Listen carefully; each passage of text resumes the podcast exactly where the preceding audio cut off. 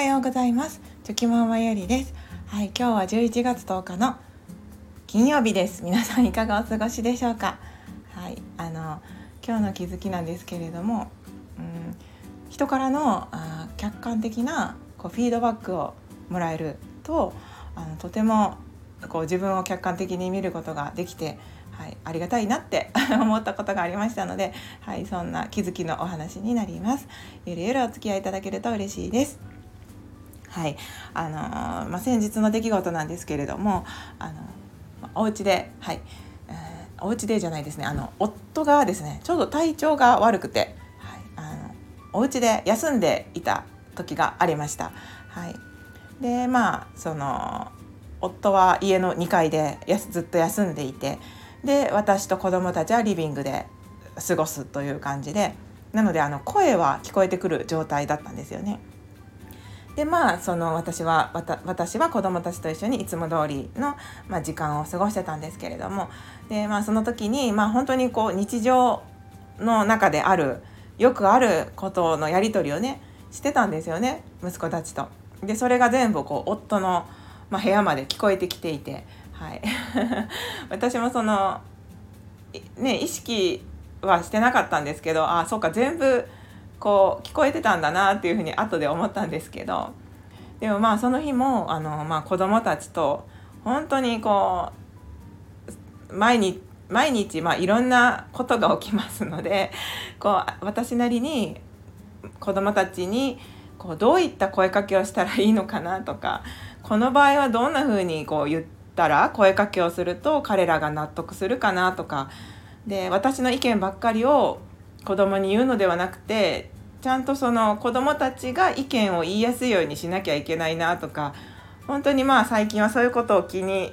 しながらあの子供たちと会話をとっていますので。でその日も結構そのある問題について、まあ、子供たちとね息子と一緒にこう話し合う時があったんですよね。はい、これこれはどうしていったらいいかな？みたいな。でまあそれもやっぱりその大人の正論で言うのではなくてやっぱり子供自身に考えてもらってだけどまあ大人としてあの親としての意見もちゃんと言ってっていう感じでまあその話し合いをしてたんですね。うん、で最初はそのまあ長男うちの長男なんですけど、まあ、その長男にちょっと話し合いをしようかっていう感じで話を振ってたんですけどでも長男もその時はですねそのまあ問題の内容が自分がちょっと関係、まあ、自分の話で長男にとってはあまりこうねなんかこう楽しくない内容だったんですよね。だからなんか俺は話し合いしたくないもう話し合い嫌いとか言って 言ってたんですけどあのまあ私もあ話し合い嫌かと思って。でそのその時もいや話し合いじゃなくていい。じゃあ1個だけ。お願い。1個だけじゃあママのお話聞いて。1個だけでいいからって言って。なんかどう言ったら話聞いてくれるかなと思って私もねいろいろと考えながらあのその時はあの言ってたんですけど。じゃあその1個だけじゃあ聞くわって感じで聞いてくれたところからまああのうまくあの話はスイッチが話を聞くスイッチに入が入ってくれて話し合いができるようになったんですよね。なのでそういうその一番最初の始まりから話の内容ですね。どういうふうにしてその話し合いをうまく円滑に進めていくか。っていうやり取りをですね多分夫が2階でずっと聞いてたみたいなんですね。で私もすっかりそうその夫が聞いてるなんてことは思ってなくて、まあ、寝てるのかなって思ってたので聞いてるなんて思ってなかったんですけど。で、まあ、そういうことがあってあの次の日ですね。あの朝に夫が「いや昨日実は結構君たちのやり取りが聞こえてたんだ」みたいな感じで言ってきてくれて。で本当にもう聞いてたけどもう毎日ああいうことしてくれてるんだねって。もう毎日毎日本当にありがとうって。言ってもらえたんですね。うん、でなんかそのやっぱり私が息子たちに向き合ってそのうまくねそのなていうか自分が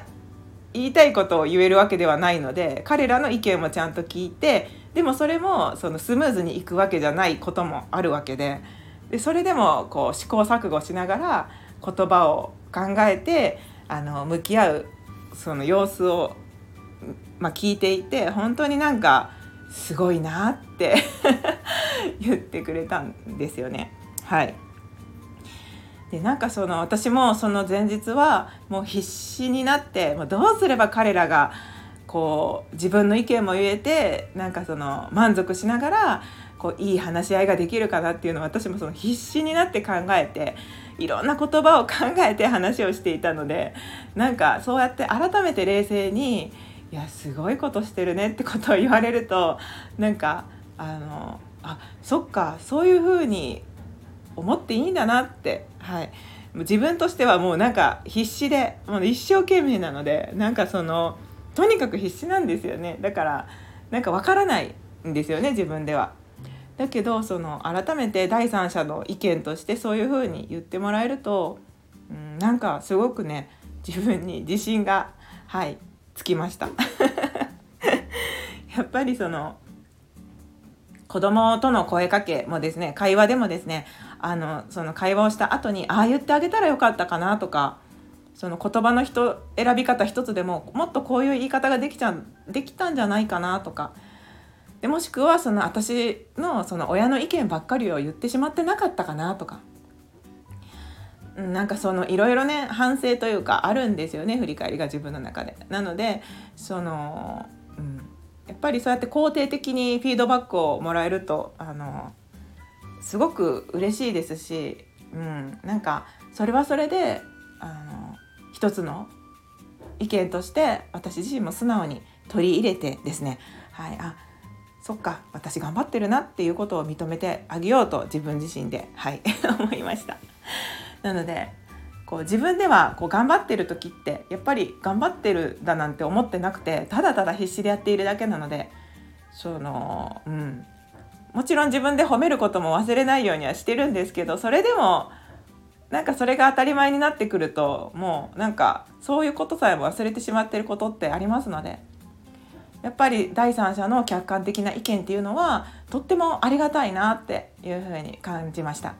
でまあフィードバックなので、まあ、もちろんいいことも悪いことも含めてそういうふうにその意見をくれる人の存在っていうのはありがたいですし、うん、そうですねむしろあの注注意してくれることもありがたいと私自身思いますので、まあ、これからもねなんか まそういった機会っていうのはなかなかねないかもしれないんですけど今回はたまたま夫がねその実は聞いてたっていうシチュエーションだったのであれなんですけど、うん、それでもやっぱりそういうふうに、あの第三者の意見がいただける時っていうのは、はい、ありがたく素直に受け止めようというふうに思いました。はい。あの もうね本当にあの以前母親にも言われたんですけどその長男がねなかなかこうちょっとねわがままがあってですね長男の中で。でも私の中でもそれはその譲れない部分があったんですよね。なんかそこを許しちゃうとなんか長男が自分自身のことをこう信じられなくなっちゃうんじゃないかなって自分で決めたその約束をこう長男が破ろうとしてた時があって。些細なことなんですけどその約束自体は。だけどなんか自分で決めた約束なんだったら絶対に守らなきゃいけないと思ってその時は。私はそう思ってひたすら彼と本当に30分以上ですかね押し問答続けてはい。あの向き合って最終的にはそのちゃんと彼が最終的に約束自分との約束を守れたっていうことがあったんですよね。でもそれはなんかの内容は些細なことであってもなんかその自分との約束を守るっていうことの方がすごく大事なことだと思ってますので,、うん、でそれを見た時それを母が客観的に見てた時もまあよくそこまで粘って喋れるなっていうふうに あの言ってもらえたので、まあ、それはねそれはそれでその時、うん、あのそういう意見がもらえてありがたいなって思いましたし、うん、なのでやっぱり自分がしていることってなんかもう当たり前のように一生懸命頑張ってやってると思うんですけどたまにそうやって第三者の方が、はい、客観的に見てくれている場合にあのそういう意見をいただけるとまた何か自分の中でね自己肯定感につながったり、まあ、成長につながったり、はい、するかもしれませんのでそういった意見は大切にしていこうと思ったというお話でした。最後まですいません。長々とお付き合いいただきまして本当にありがとうございました。今日もぼちぼちやっていきましょう。ではまた明日。